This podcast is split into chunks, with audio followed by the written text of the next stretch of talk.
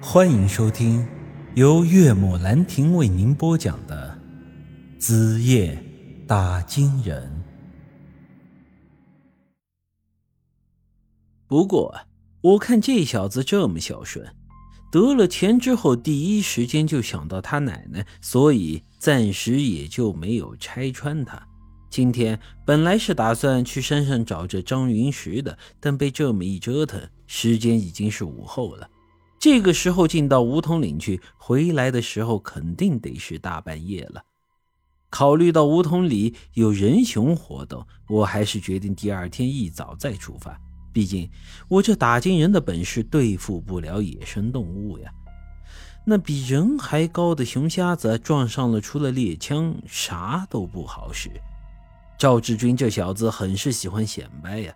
当天晚上他在村里是大摆宴席。请了全村人过来吃饭，之后又是喝酒又是唱山歌的，喝得高兴了，又对着村里人说自己现在是发达了，是大老板了。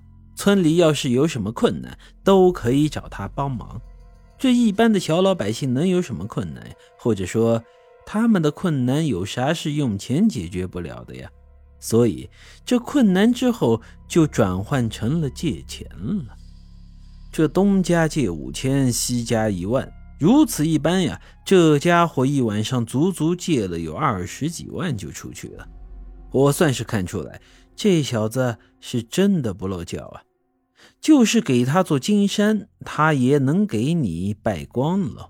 如此，我也总算是明白了孙婆婆为啥那么不待见他了。不过这小子也有一个优点，那就是耿直、讲义气。我这么个外人住在他家，他不但一点儿也不嫌弃我，还好吃好喝的招待我。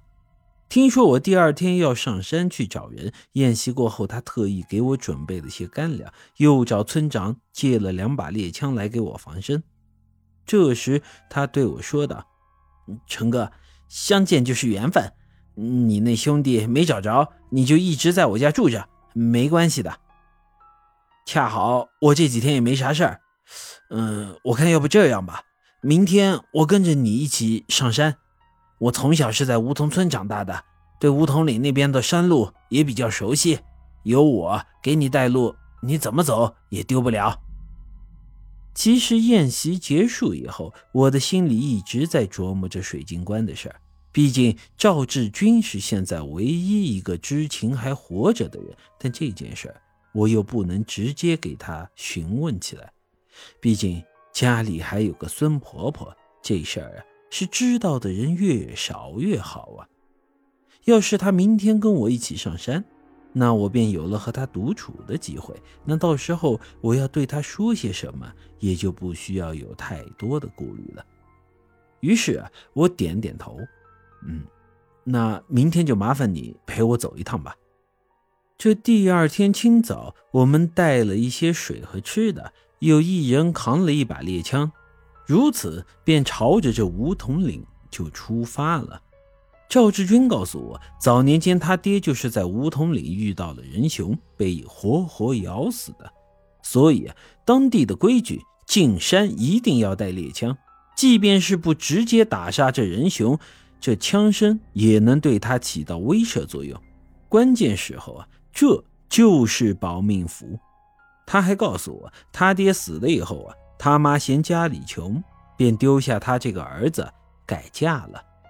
他从小呢就很淘气，长大之后也一直不踏实。这很大程度啊，就是因为之前这爹妈的事儿受了刺激。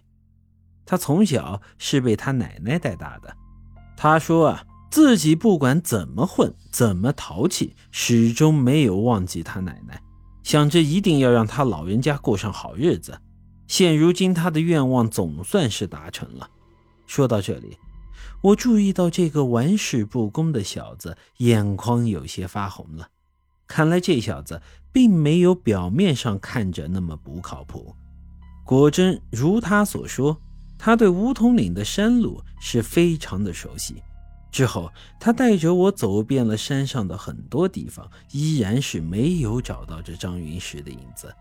傍晚时分，我们两个都走得很累了，便找了块空地停下来休息。顺便吃些东西。陈哥，该找的地方我差不多都带你去过了，再往里头走，可就是几百公里的原始森林，那可不能再去了。前些年有几个搞科研的进去过，后来也是走丢了。这搜救的人开着直升机在那里头找了半个多月，也没找到人。你那个朋友啊，我估计是凶多吉少了。他就算是没进原始森林，这两天两夜的时间，很可能已经遇到人熊了。这个季节山上能吃的东西比较少，人熊捕到活物吃不完的话，尸体一般都会被拖走的。本集已经播讲完毕，欢迎您的继续收听。